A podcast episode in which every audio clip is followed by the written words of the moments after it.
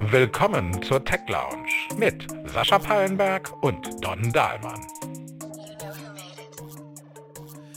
Hallo zusammen und herzlich willkommen bei der Tech Lounge. Äh, wie immer, natürlich, nicht nur mit mir, sondern auch mit dem Don Dahlmann. Hallo Don, wie geht's dir? Hallo Sascha, mir geht's blendend. Wie geht's dir? Du fantastisch. Ich gucke mir aus der Ferne den Mobile World Congress an, Ja, was da gerade alles so los ist und was unter anderem auch sonst noch so äh, gelauncht wird drumherum, äh, weil ich ja in Dortmund sitze und für diesen Sommer die neue Wohnung einrichten muss. Denn am Montag fliege ich wieder nach Hause nach Taiwan. Da war ich ungefähr ja knappe vier Wochen hier und wollte das dann alles so in der Zeit hinbekommen, dass ich dann auch wirklich äh, dann vier Monate am Stück im Sommer hier sein kann. Genau. Es tut sich eine ganze Menge, nicht nur bei dir, also was äh, deine Hin- und Herfliegerei angeht, sondern eben auch äh, in der Welt der Technik. Wie gesagt, der Mobile World Congress jetzt äh, beziehungsweise in dieser Woche unterwegs. Ähm, auch neue Autos gibt es da zu sehen, auch noch sehr viele Ja. Elektroautos natürlich. Xiaomi hat ein äh, eigenes Fahrzeug vorgestellt, beziehungsweise nicht ein eigenes Fahrzeug, da ist ja nur das Label Xiaomi drauf. Aber ähm, es ist auch ein Elektroauto. Aber auf der anderen Seite tauchen immer wieder, äh, das ist so ein bisschen, hm, wie soll ich es beschreiben, äh, so ein wiederkehrendes Muster, sagen wir mal so. Es tauchen immer mal wieder auch Autos auf, die ähm, umweltfreundlich unterwegs sind, aber mit anderen Antriebstechnologien. Und da ist dann natürlich das Wasserstoffauto ähm, ganz weit vorne. BMW hat den BMW iX1, ist das, glaube ich, ähm, vorgestellt, schon vor einiger Zeit. Und die rollen den gerade in so einer Kleinserie aus. Und äh, der taucht hier und da ja auch schon in den Testberichten auf euren Webseiten auf. Und dann stellt sich natürlich sofort wieder die Frage, Wasserstoff, Mensch, das ist doch eigentlich eine ganz coole Sache. Ich habe das selber ausprobiert. Ich hatte eine Zeit lang einen Hyundai Kona, nicht Kona, ähm, wie heißt er? Äh, Hyundai Wasserstoffauto, jetzt mir echt der Name entfallen. Ähm, und ähm, den habe ich, äh, Kia. Kia, genau, danke. Ähm, und den habe ich äh, fast ein Jahr lang mit der Kollegin Nicole Scott geteilt. Und äh, wir waren eigentlich ziemlich angetan davon. Und dann stellt sich doch die Frage, Sascha, warum setzt sich das nicht durch? Man tankt in drei Minuten, äh, man kommt, hat eine, sogar noch eine größere Reichweite. Warum setzt sich es nicht durch? Ich glaube, weil sie einfach unfassbar teuer sind. Ach, so viel teurer Was hat dein Kia, ja, was hat dein Kia gekostet, wenn ich ihn so kaufe? 70.000, 80.000? Ja, ja, so in dem, so in Bist du dem in so einer. Golfkategorie unterwegs? Ja, Nee, der war ja das schon, heißt, das du war ja schon so SUV-Größe. Der war ja schon, der war ja schon relativ, also re- relativ großer SUV. Nicht so groß wie der Kia EV9 jetzt der neue, aber äh, der, der, der war schon relativ groß. Ganz genau, das ist es nämlich. Also ich glaube, das ist zum einen ähm, ein Punkt, warum wir das alles so eher im, ja, ich würde es mal sagen, im Tech-Demo-Bereich oder in die Tech-Demo-Abteilung im Moment noch so reinpacken können, obwohl das vermeintlich Serienprodukte sind. Äh, das gleiche gilt dann natürlich auch für die nicht vorhandene Infrastruktur. Ich weiß nicht, wie viele Wasserstofftankstellen haben wir in Deutschland. Es sind keine 120. 100. Es sollten, ja, es, es sollten mal 120 werden. Ich es weiß sind, gar nicht, jetzt, ob das eingereicht ja, ja, es sind ne, das, jetzt, das, das war ja mal ein Ziel bis zum Tag X. ja, es sind jetzt also angeblich äh, laut HD Mobility sind es 120, die es in Deutschland gibt. Aber die Problematik ist richtig, die Infrastruktur, die äh, ist nicht so ausgebaut, dass man sagen kann, oh wow, ne, ich finde jetzt an jeder Ecke eine Tankstelle. Wir haben das Auto ja relativ viel genutzt, ja, relativ viel gefahren, haben damals, äh, das war das Produktionsauto für, die, für den Film zum Thema Wasserstoff, den wir gemacht haben, Discovering Hydrogen, kann man sich auch noch schön bei YouTube anschauen. Äh, Und äh, wir sind bis in die Schweiz gekommen damit, also bis nach Luzern. Und äh, Nicole ist, glaube ich, auch mal in Dänemark damit rumgefahren. Aber ich wollte zum Beispiel gesagt, oh, ich mache mal eine längere Tour damit, wenn ich schon so ein Auto habe und ich fahre mal nach Paris. Äh, da bin ich ja immer gerne. Und das war nicht möglich. Einfach, weil mir war es zu eng. Also es wäre vielleicht möglich gewesen, aber Paris hatte damaligen Zeit, vor zwei Jahren, äh, ganze vier Wasserstofftankstellen. Und die wurden mir immer so als rot angezeigt, also als nicht funktionsfähig. Mhm. Und dann dachte ich, okay, ich komme vielleicht gerade so irgendwie, wenn ich ganz vorsichtig fahre mit dem Auto nach Paris, aber ich komme da nie mehr weg, wenn da irgendwie keine mhm. Wasserstofftankstelle mehr geht. Also Infrastruktur, vor allen Dingen in Europa, ist ein großes Problem. Ich meine, es gibt ja durchaus einige Vorteile. Du hast ja gerade schon das Betanken genannt. Äh, wo dann innerhalb von ein, zwei Minuten relativ viel Reichweite dir in den Tank geschoben wird. In, zum Vergleich, äh, wenn du dir ein EV anschaust und du schaust dir ein entsprechendes Wasserstoffauto an, was natürlich übrigens auch einen Elektromotor hat. Ne? Also falls ihr euch fragt, meine Güte, wie wird denn das Ding letztendlich angetrieben?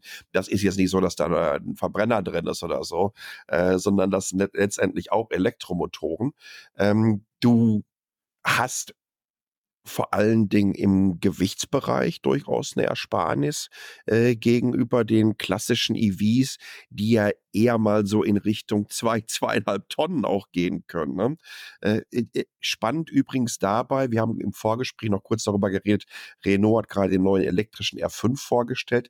Der wiegt tatsächlich nur so etwa ab 1400 äh, geht das los, weil er ganz einfach auch eine relativ überschaubare Batterie hat und damit Reichweiten irgendwie so zwischen 300 und 400 Kilometern äh, anbieten wird und auch alles andere als schnell laden kann. Ich glaube, die liegen irgendwie bei maximal, je nachdem, welche Ausbauvariante du hast, bei äh, 300 ja, ich glaube bei 300, was er dann da reinschieben. Äh, sorry, bei 100. 300 wäre ja großartig gewesen. meine, meine Güte, dann, dann hätte ich aber jetzt gleich zwei genommen. Drei, drei Tonnen Gewicht dann noch, noch reinschmeißen. Ja. Genau. Ähm, und äh, da gibt es hier und da natürlich einige Vorteile, die das Wasserstoffauto bietet meiner Meinung nach, und äh, wie gesagt, deswegen bin ich da auch ein, glaube ich, durchaus äh, Kritiker oder kritisch eingestellt, ähm, so wie ich das sehe, für die, ja, die, die, die, die wirklich Massenadoption im Markt, genauso wie für die Frage, muss das sein? Ähm, zwei Dinge. Ähm, A, ja, die Preise sind extrem hoch, da kann man argumentieren, ja, aber wenn die Ökonomie der Skalierung entsprechend eintritt und wir auch eine entsprechende Infrastruktur haben, dann können diese Preise äh, entsprechend sinken. Absolut, bin ich dabei. Das andere Problem ist, die Hersteller entwickeln, ich glaube, wann gingen die ersten Wasserstoffautos los? Ne? Vor 30, 40, 50 Jahren, ja. sowas in der Richtung. Ne? Ähm, es ist, glaube ich, eine, ein überschaubares Budget in, bei den Automobilherstellern zumindest, was in Forschung und Entwicklung ähm, dieser Plattform geht, wobei man sich da auch fragen muss, was muss noch großartig entwickelt werden. Wir haben die entsprechenden Elektromotoren da, die können wir auch von den batterieelektrischen nehmen. Äh, vielleicht gibt es noch Optimierungsbedarf. Wie können solche Tanks aussehen? Wie müssen sie gekühlt werden? Hast du nicht gesehen. Ähm, aber last but not least, und das halte ich, glaube ich, für den viel, viel ähm, wichtigeren Punkt. Effizienz geht anders. Ja, also den, den, Wasserstoff, den muss ich A, erstmal irgendwo herstellen, um dann nochmal ähm, eine Batterie damit zu befeuern, anstatt zu sagen, nee, wir packen den Strom halt direkt in die Batterie äh, nach, sparen uns diesen Mittelsmann der Wasserstoffproduktion dazwischen ein und nehmen, weil wir brauchen Wasserstoff. Wir brauchen in Zukunft sehr, sehr viel grünen Wasserstoff, insbesondere für die Schwerindustrie, die wir nämlich einfach jetzt nicht mal so eben von heute nach morgen mit Solarenergie und ein paar Batterien und so weiter betreiben können. Und äh, denen würden wir natürlich auch dann diese Ressource, diesen Rohstoff wegnehmen. Ich halte im Pkw-Bereich tatsächlich bezüglich der Effizienz, bezüglich ja, wie das Angebot aussieht, wie die Infrastruktur aussieht, batterieelektrische Fahrzeuge momentan für die beste Möglichkeit. Und tatsächlich ist es ja jetzt auch noch so, dass selbst bei den Nutzfahrzeugen jetzt die ersten um die Ecke kommen. Ähm, denk mal an, an MAN, die sagen, weißt du was, auch bei uns hat sich das Thema Wasserstoff jetzt tatsächlich erledigt. Und wenn wir uns da auch wieder die neuesten Batteriegenerationen ansehen, die zum Ende des Jahres kommen, ich glaube, dann wird das wirklich recht eng für ein Wasserstofffahrzeug. Ja, du hast ein paar Probleme angesprochen, die äh, in der, also inhärent sind in der Wasserstoffökonomie. Das eine ist halt die Verfügbarkeit von Wasserstoff. Also muss ja erstmal hergestellt werden. Er kommt ja nicht von aus nix. Ne? Und die Wasserstoffherstellung, das kann man, es lohnt sich sowieso dann auch nur, wenn der, dieser Wasserstoff sogenannter grüner Wasserstoff ist, der eben dann mit erneuerbaren Energien hergestellt ist. Sobald er aus dem Gas extrahiert wird oder sowas, hast du das gleiche CO2-Paket, was du hast, wenn du einen Verbrenner benutzt oder so. Da gibt es keinen großen Unterschied. Also das ist schon mal das eine. Und der Wasserstoff, den wir heute in Europa haben, der auch in den Wasserstofftankstellen ist, der kommt eben nicht aus erneuerbaren Energien. Jedenfalls zu einem übermäßig, über, also zu einem riesigen Teil, ich glaube, es sind 98 Prozent waren es vor ein, zwei Jahren. Äh, das mag jetzt ein bisschen äh, geringer sein, aber es ist auf jeden Fall noch der überwiegende Teil äh, des Wasserstoffs, den wir zur Verfügung haben, ist eben nicht aus erneuerbaren Energien. Müssen wir also erstmal die ganze Infrastruktur für herstellen. Wir brauchen Wasserstoff, das ist keine Frage. Und wir werden auch sehr viel Wasserstoff herstellen müssen in Zukunft, das ist auch keine Frage. Wenn wir die Schwerindustrie, Zement, Stahl, Chemie, ähm, wenn wir die umstellen wollen, die sind ja sehr energiehungrig und wenn wir die umstellen wollen auf eine Wasserstoffökonomie. Ähm, aber da ist eben auch die Frage, können wir uns dann erlauben, uns Autos auf die Straße zu setzen, äh, um, damit wir irgendwie die Kinder zur Schule fahren und Eier zu kaufen, irgendwie um die Ecke, die eben diesen Wasserstoff äh, verbrauchen, den wir eigentlich für die Schwerindustrie wieder haben wollen. Und dann kommen wir zu dem nächsten Punkt, den du auch angesprochen hast. Es ist eben zu wenig verfügbar. Und gleichzeitig entwickeln sich die Batterien ja weiter. Wir sprechen ja heute über ganz neue Generationen, also wir haben ja alle Lithium-Ionen und so weiter in den, in den Autos drin, aber wir sprechen über ganz neue Generationen von Batterien, Feststoffbatterien, unterschiedliche Zusammensetzungen, wo das Lithium teilweise auch keine Rolle mehr spielt. Also da gibt es ja viele Versuche, äh, die im Moment oder beziehungsweise Testmodelle und Testbatterien, die unterwegs sind. Und die haben dann auch eine höhere Reichweite, weil sie äh, mehr Energie speichern können. Sie können teilweise schneller aufgeladen werden und so weiter. Also wenn wir zehn Jahre nach vorne gucken, dann müssen wir vielleicht sagen, Mensch, ähm, da haben wir in zehn Jahren haben wir eine ganz andere Batterietechnologie, die diese ganzen Probleme, die wir jetzt mit der Batterie noch haben, langsame Ladezeiten, geringe Reichweite und so weiter, lösen, vielleicht lösen kann. Also brauchen wir eigentlich gar nicht weiter in den Wasserstoff zu investieren, könnte man denken, weil der wird quasi äh, ausentwickelt oder er verliert das Entwicklungsrennen gegenüber der Batterie. Auf der anderen Seite sage ich dann aber immer, das ist alles richtig und auch die Knappheit mit dem Wasserstoff ist richtig. Aber ähm, wir brauchen vielleicht oder wir sollten vielleicht zusätzlich äh, eben noch eine Technologie haben, die wir neben der, der Batterietechnologie haben. Wir hatten ja auch immer Diesel und Benziner. Das sind ja im Grunde genommen zwar zwei Verbrenner, sondern im Grunde genommen eben auch komplett unterschiedliche Technologien. Und die haben ja auch nebeneinander existiert. Dass MAN sich jetzt zum Beispiel aus dem gesagt hat, so, nee, wir machen das nicht mehr mit dem Wasserstoff. Äh, das hat ja auch viel damit zu tun, wie viel Geld will man in die Forschung und in die Entwicklung von Wasserstoffantrieben investieren. Und das will MAN eben nicht mehr, aus welchen Gründen auch immer. Aber wenn du mit den Entwicklern sprichst. Ich hatte letztes Jahr ein Interview äh, mit der Jennifer Rumsey, der CEO von Cummins, äh, also Cummins Diesel, die diese ganz großen Dieselmotoren bauen, die in Schiffe reingehen und Traktoren und so weiter. Und die setzen sehr stark auf den äh, Wasserstoffverbrennungsmotor, was ja auch nochmal eine ganz andere Variante ist. Also nicht Brennstoffzelle, die ja etwas kompliziert ist, sondern ein Verbrennungsmotor, der Wasserstoff benutzt.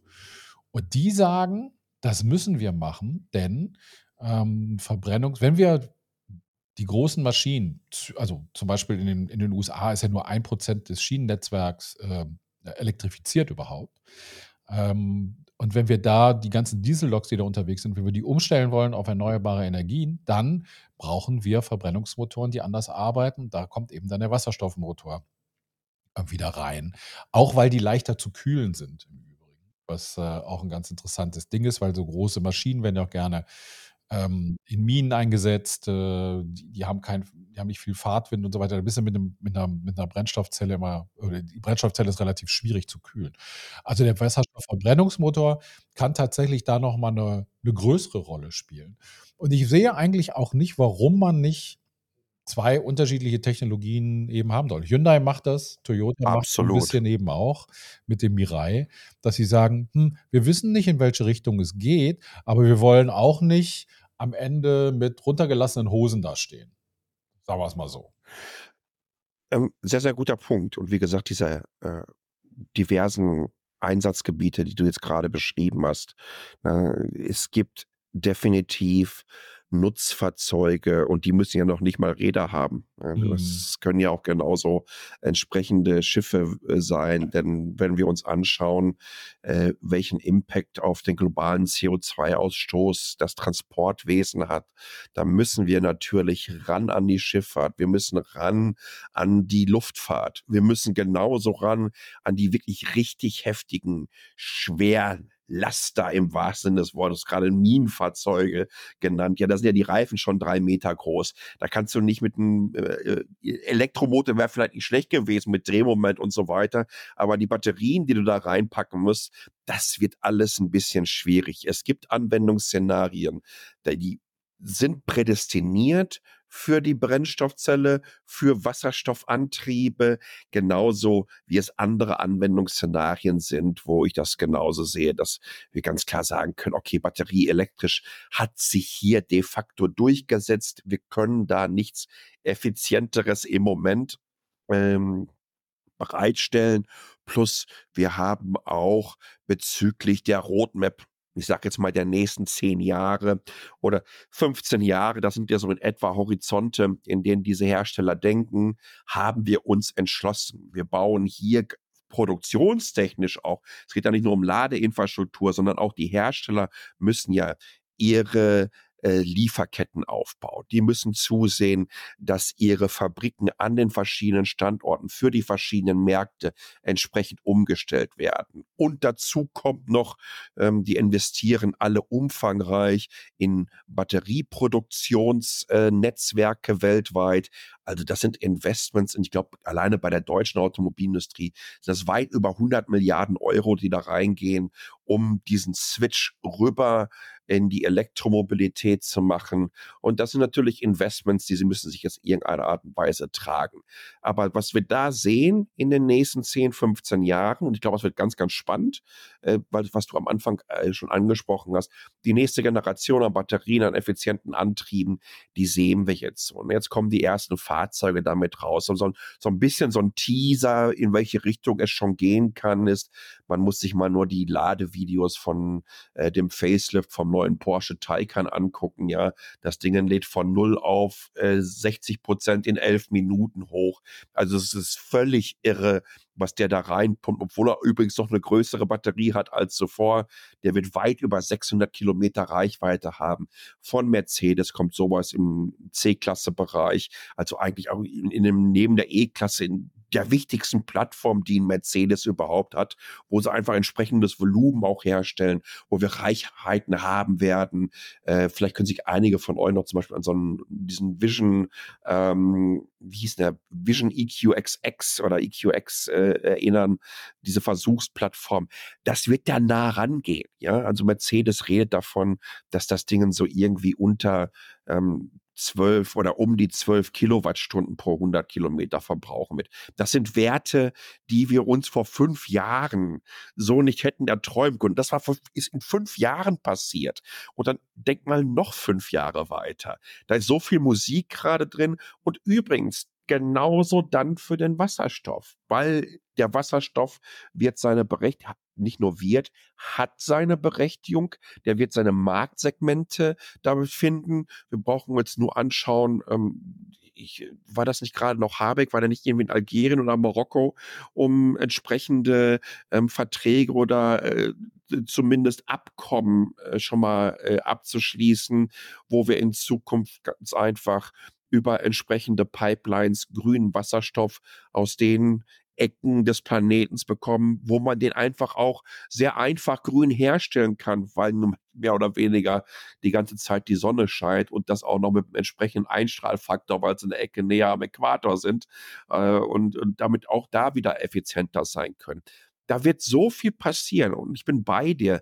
Ich äh, glaube, dass das wunderbare Wörtchen der Technologieoffenheit leider in den letzten Jahren unfassbar missbraucht wurde äh, für auch viel Quatsch, um Dinge schön zu reden, die de facto technologisch und effizienztechnisch einfach Schnee von gestern sind, wo auch die Industrie ja, ich bin, bin bei der EFU-Geschichte dabei. Zum Beispiel macht das ja Sinn, wenn du nicht in so einem Volumensegment unterwegs bist, wie jetzt, sagen wir mal, ein Hersteller wie Porsche, der aber trotzdem noch 70, 75 Prozent aller historisch hergestellten Fahrzeuge auf der Straße hat.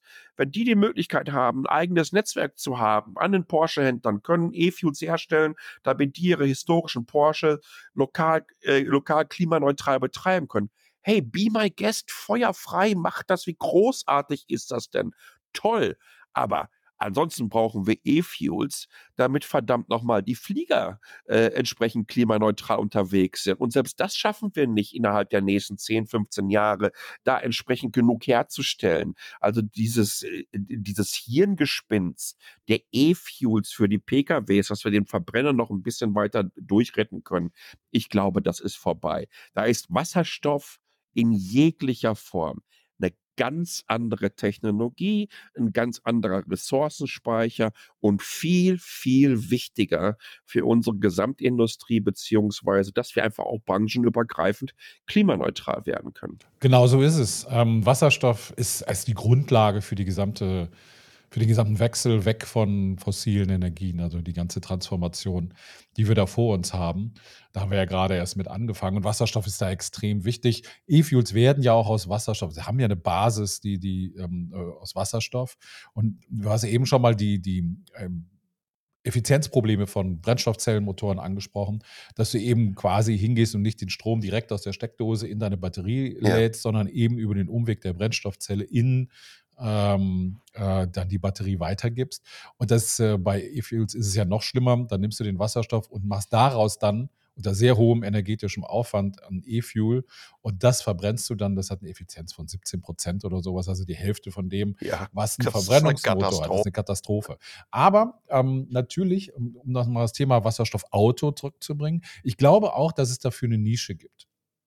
Ich glaube, dass die Nische ist, ähm, da bei Leuten, die sehr, sehr viele äh, lange Strecken fahren müssen. Und da bist du natürlich sofort auch wieder beim LKW, die also Langstrecken fahren müssen, denn Wasserstoff-LKWs schaffen heute schon über 1200, 1400 Kilometer. Ähm, und so ein Diesel-LKW, der macht halt so locker 2000, wenn er richtig ausgebaut die großen Tanks hat. Aber eben, du kommst da eben schon in die richtige Richtung rein. Das ist mit, mit einem Elektroantrieb eben noch weiterhin sehr, sehr schwierig. Da gibt es dann eben auch die Verluste. Und mir hat das mal auch jemand erklärt, der, LKWs herstellt, der sagt, ja, das Problem mit den Batterien ist, die nehmen auch so viel Platz weg. Und also nicht nur Gewicht weg bei einem ja. 40-Tonner, sondern die nehmen auch Platz weg. Und du hast ja eine bestimmte Längenbeschränkung auch und eine bestimmte Höhenbeschränkung. Also du kannst dann auch weniger, nicht nur, dass du tonnagemäßig weniger hast, du kannst dann auch tatsächlich weniger laden, weil du nicht weißt, ähm, wo du die Batterien hinbringen sollst. Und das ist bei einem bei einem Wasserstoff, mit einem Brennstoffzellen-LKW einfacher. Das kriegst du so, das Packaging kriegst du so hin, dass sie die Reichweite haben, ohne dass du quasi die Anhänger umbauen musst. Also du kannst einfach nur eine neue Zugmaschine nehmen und da hättest deine alten Anhänger dranhängen, ohne Probleme. Das passt alles und das ist für die Spediteure eben auch sehr wichtig. Aber ich glaube, wie gesagt, die Nische ist da für Wasserstofffahrzeuge. Vor allen Dingen auch vielleicht nicht so in Deutschland oder in Europa, aber in Ländern, die eben vielleicht auch noch kein so gut ausgebautes E-Netz haben, die können sich auch überlegen, ob sie ein Wasserstoffnetz ausbauen. Das ist das eine. Und das zweite ist eben für die Leute, die wirklich lange Strecken fahren müssen. Und da ist es halt eine Alternative, wenn du ein Auto hast, was eben dann locker 1000 Kilometer schaffst, wie du es heute mit dem Diesel manchmal hinkriegst, dann hast du da natürlich. Und ich glaube, das ist für manche Leute eben durchaus interessant. Ich habe das eben auch gelernt in meiner ähm, Zeit mit dem Wasserstoffauto, dass du sehr viel auch nachdenken musst, also wie weit komme ich, ähm, wo kann ich nachtanken und so weiter. Das wirst du dann in Zukunft auch machen müssen, weil die Infrastruktur eben noch nicht so da ist. Aber eben wenn wir 20 Jahre weiter gucken, da haben wir tatsächlich eine Wasserstoffökonomie und dann haben wir eben auch eine Situation, wo genügend Wasserstoff da ist und dann sieht die Sache wieder anders aus. Das kann man natürlich als Hersteller sagen, ja gut, dann setze ich mich eben in 10, 15 Jahren hin und gucke mir die Wasserstoffsache nochmal von vorne an. Auf der anderen Seite finde ich es richtig, was Toyota, Hyundai und andere machen, auch in China ja einige Hersteller, dass sie eben jetzt sagen, nee, wir, wir investieren jetzt in die Technologie, weil die Technologie auch etwas komplexer ist und wir dadurch auch einen Wissens, Wissensvorsprung haben und einen Patentvorsprung auch haben, was ja mhm. extrem wichtig ist. Und das schläft die deutsche Autoindustrie meiner Meinung nach ein bisschen. Ihr merkt, es ist ein ja, ich will nicht unbedingt sagen, kontroverses Thema. Äh, hier und da kann man eine unterschiedliche Perspektive durchaus darauf haben. Aber die Art und Weise, wie ich ja auch versucht habe, zumindest so an dieses Schlagwort der Technologieoffenheit heranzugehen, ähm, zeigt, dass da nicht alles verteufelt werden soll und dass Wasserstoff per se nicht etwas ist, wo man von vornherein sagen muss, nee, nee, nee, Freunde, ähm, das brauchen wir nicht mehr im Pkw oder im äh, Lkw-Bereich oder bei den Nutzfahrzeugen, wie auch immer.